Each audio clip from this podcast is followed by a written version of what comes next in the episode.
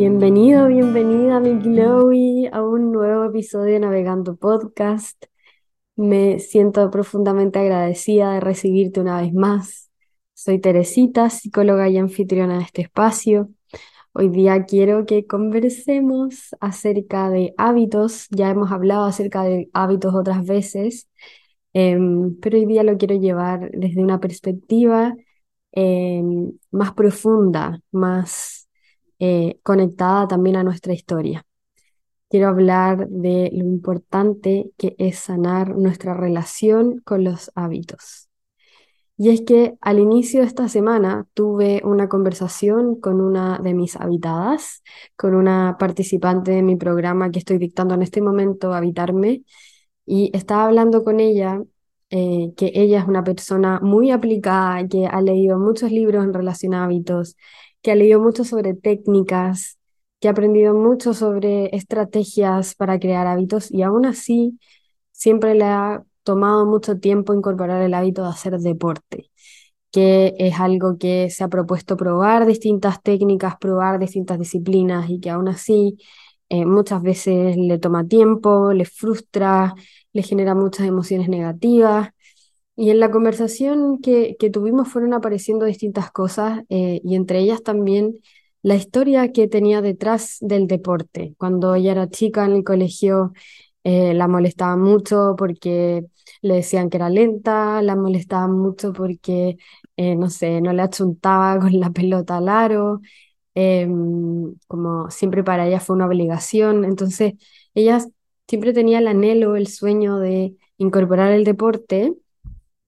eh, sin embargo, había una resistencia más profunda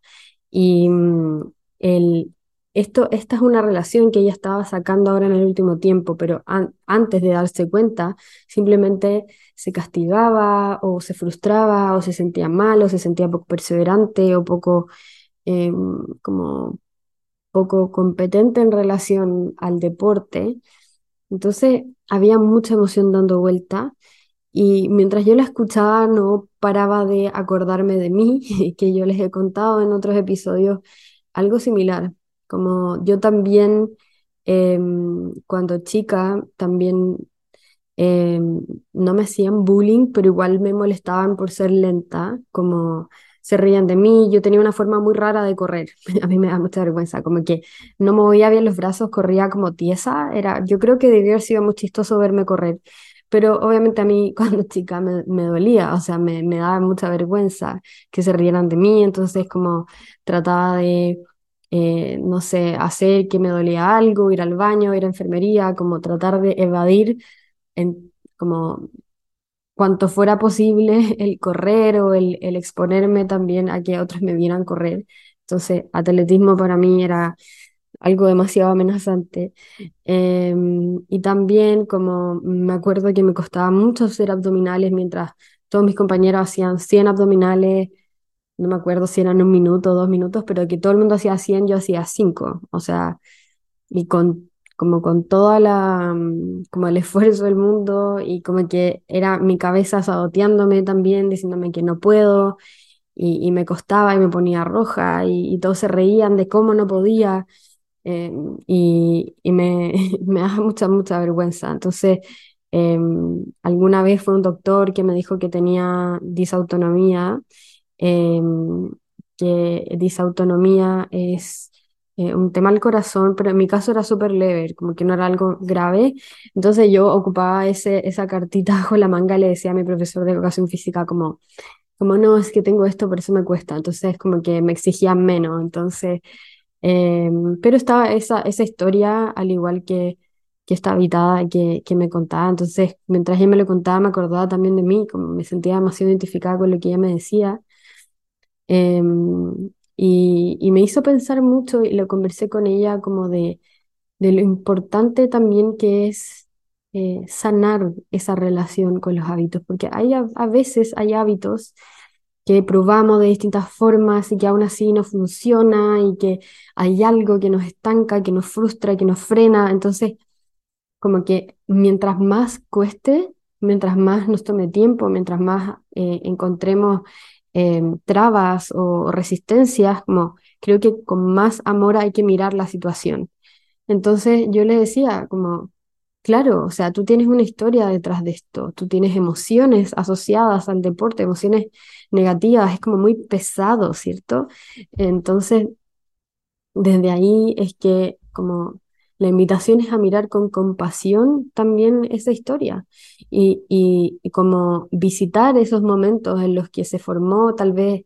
como ese trauma, digamos, o esa herida eh, y, y, poder como abrazarla con amor en el sentido de, de entender de dónde vienen esas resistencias, como entender de dónde vienen muchas veces las creencias, de esos patrones o, o esos como, digamos, momentos en los que se nos genera un bloqueo. Entonces, eh, como esa conversación me gatilló las ganas de querer hablarles de esto, porque muchas veces hay hábitos que nos cuesta crear o hay hábitos que eh, son más difíciles de, incorporar. No sé si se han fijado, como hay algunos hábitos que con mucha facilidad incorporamos en nuestra vida y que increíble, etcétera, y hay otros que, mm, que es como pegarnos contra una pared. Em, me acuerdo como también de una asesorada con la que por muchas sesiones tratamos de disminuir el consumo de, cigarro y, y, nos tomó harto tiempo y eh, no lo dejó 100%, lo disminuyó, lo reemplazamos por otras actividades. Eh, sin embargo, como me acuerdo mucho, cuando yo la asesoré, yo estaba recién comenzando, entonces, como de cierta manera, siento que hoy día tengo como otro manejo dado el acompañamiento que he tenido con distintas personas y siento que ahora lo puedo ver de otra forma, como posiblemente ella tiene una relación con el cigarro que como que hay historia detrás, hay algo más allá que hay que mirar y eh, ese mirar no es para mirar y juzgarnos, sino es mirar y, poder como abrazarlo y mirarlo con compasión. Es como, es como eh, me lo imagino como ir, ir eh, corriendo y caerme, hacerme una herida y seguir avanzando y creyendo que, que voy a poder como, correr al mismo ritmo, con la misma fuerza, etc. cuando en realidad yo necesito parar y visitar esa herida y darle amor, limpiarla em, y, ahí seguir adelante. ¿Me explico? Como creo que en ese sentido eh, la compasión en este caso por nosotros mismos es súper importante y por las situaciones que vivimos. Entonces, puede ser que tengamos historia de cosas que no hayan pasado a nosotros, como también puede que haya historia em, también cultural, como eh, también expectativas sociales, eh, como eh, costumbres de mi familia. Entonces,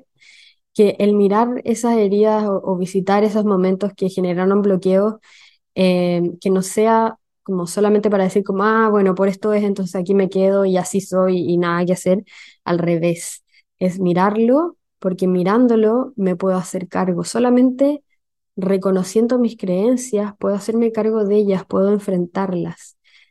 Finalmente las creencias son patrones, son, eh, son ideas o conceptos que eh, nos vamos formando acerca de cómo funciona el mundo y las creencias limitantes vienen a ser em, estas mismas visiones que nos impiden avanzar con eso que nosotros queremos. Entonces,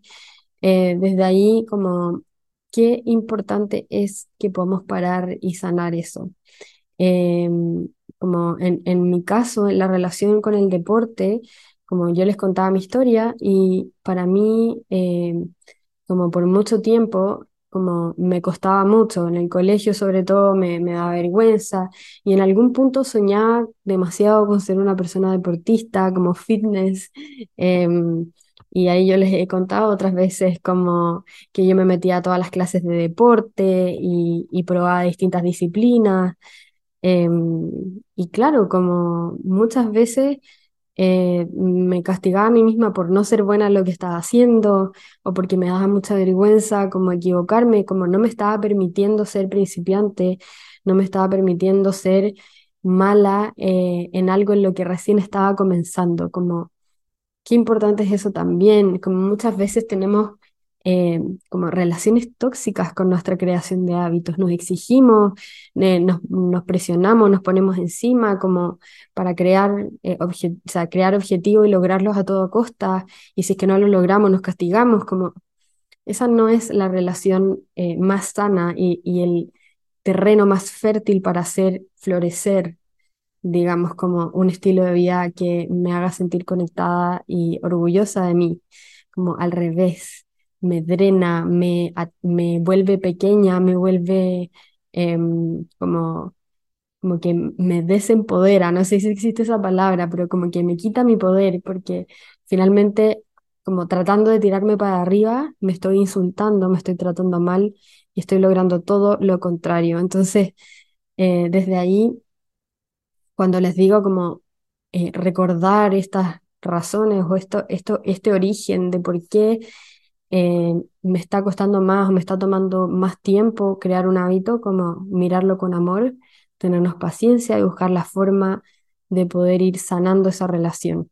Entonces, eh, creo que lo que más he aprendido en el último tiempo es que la creación de hábitos va mucho más allá, que son simplemente técnicas y estrategias. Hay cosas mucho más profundas, hay narrativas, hay creencias, hay eh, diálogo, está esta forma en la que yo me, hablo, como el cuento que yo me cuento, eh, la mentalidad que tengo, si es que tengo una mentalidad abierta al aprendizaje, una mentalidad que entiende que como puedo lograr todo lo que yo me proponga en la vida o tengo una mentalidad en la que eh, siento que como nací de una forma y me voy a morir así, como todo eso influye. Eh, al final es para mí es como una mezcla de cosas. Y sanar esta relación incluye el sanar la relación con nosotros mismos, el sanar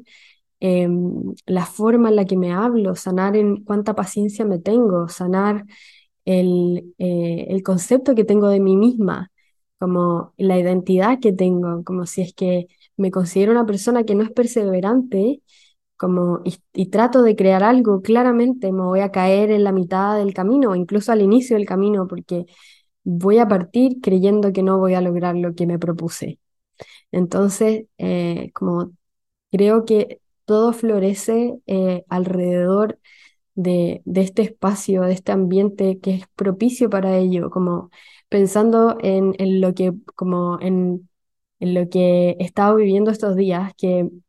eh, en Estocolmo estamos en plena primavera, hay días soleados, preciosos, eh, que,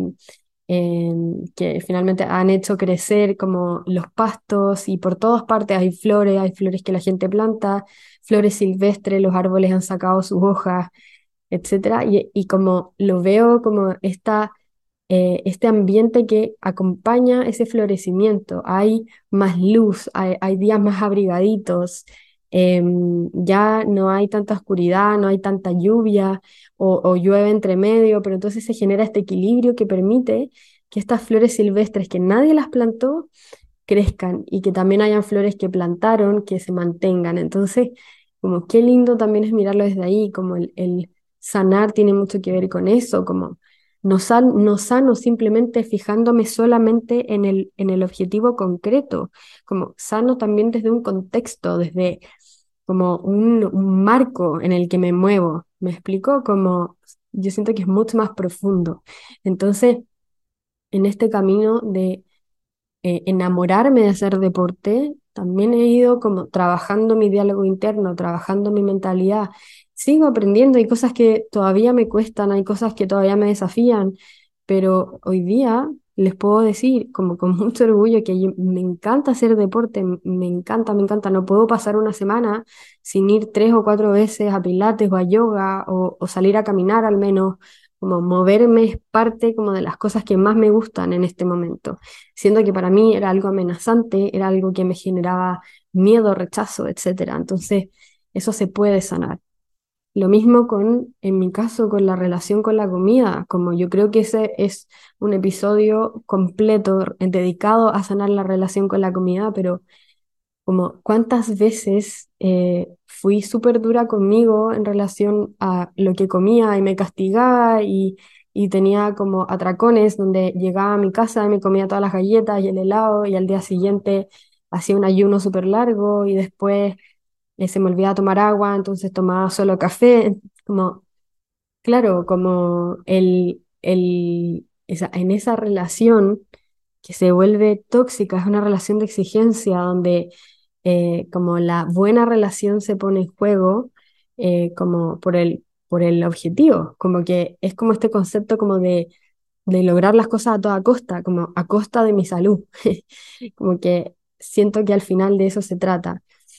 Yo eh, les, también les he contado en otros episodios que para mí el, el sanar mi relación con la comida ha sido todo un camino que sigo transitando. Eh, tuve la suerte de conocer a mi querida Nutri, a Steph Siebert, que la, invité hace un par de episodios atrás eh, a este podcast, pero que también me ha acompañado mucho en, en entender que se puede y que finalmente es, es como cosa de ir haciéndonos el hábito y haciéndonos las cosas más fáciles. Ella me ha enseñado mucho como en, en no complicarme la vida en relación a la alimentación, como hacer em, como recetas fáciles, sencillas, tener cosas en mi casa a mano, eh, aprender como cuáles son mis porciones, como muchas veces tal vez, por ejemplo, a mí me pasaba que comía mucho menos carbohidratos, pero comía como el triple de grasa de la que necesitaba. Eh, como en vez de media palta, o, sea, un cuarto de palta era como una palta completa. Eh, cosas así. Y bueno, cada persona tiene sus requerimientos nutricionales, pero para mí el aprender a eh, conectarme con, con, em, con, esta, con este estilo de vida más saludable también ha sido un proceso. Y hay cosas que uno puede mirar más allá, como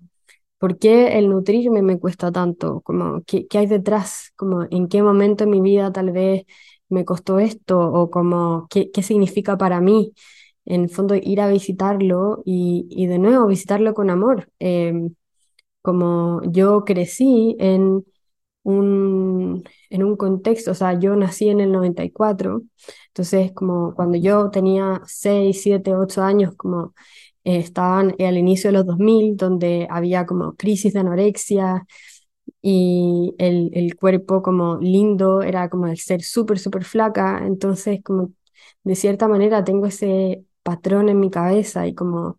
todas las mamás alrededor mío eh, como comiendo solo lechuga y, y como como, no sé, como aire básicamente, como la pampita con el queso fresco eh, bueno, por suerte mi mamá siempre fue una persona muy enfocada en, como los nutrientes de buena calidad, pero yo veía las películas, en las revistas, eh, veía a la gente en el colegio tener anorexia y, que eso fuera normal y que fuera como validado. Entonces, eh, como, como todo esto no es para justificarme de no, no transformar mi vida, sino para entender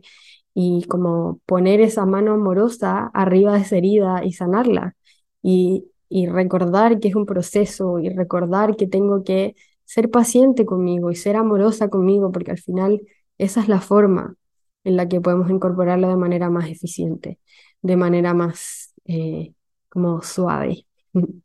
Entonces creo que en ese camino va a ser súper importante ir reconociendo, el, ir, estando atentos a nosotros. Em, he resonado mucho con con el concepto de la intuición que les traje hace un par de episodios atrás, como la intuición como nuestra brújula interna, la intuición como nuestro, eh, nuestro compás, nuestro GPS que nos indica hacia dónde ir y qué escuchar, y también es nuestro cuerpo el que nos indica cuando algo nos está generando rechazo. Entonces, escucharlo eh, con curiosidad, sin juzgar, como ¿Cuántas veces, o sea, miles de veces yo hice cosas como o sea, forzándome a hacerlas, como sin pensarlo tanto, solamente por cumplir.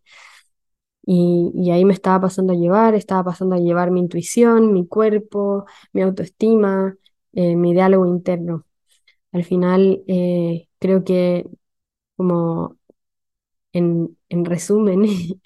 eh, todo es un conjunto de cosas. y mirarlo de esa forma no es para eh, complejizar todo este asunto, sino para verlo de manera holística, completa, verlo de manera eh, general, como una visión panorámica al respecto. Eh, como vamos a ir mucho más allá, como voy a repetir esto por 21 días y ya se va a lograr, como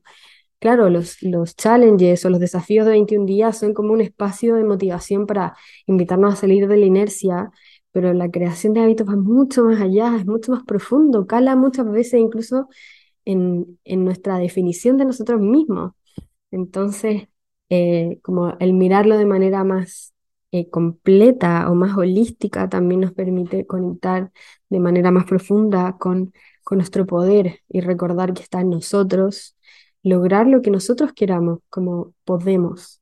Creo que el, el mezclar como la acción amable, es decir, ir avanzando poco a poco con mi objetivo, el conectar con una voz amable que me permite ser flexible, que aprende de los errores, que, que ve los errores como parte del proceso, que ve, em, ve los fracasos como parte del proceso, parte del proceso aprendizaje, como una mentalidad que me permite como tener los ojos abiertos a entender que si es que algo no funciona, no necesariamente soy yo, puede que tenga que crearlo de otra forma.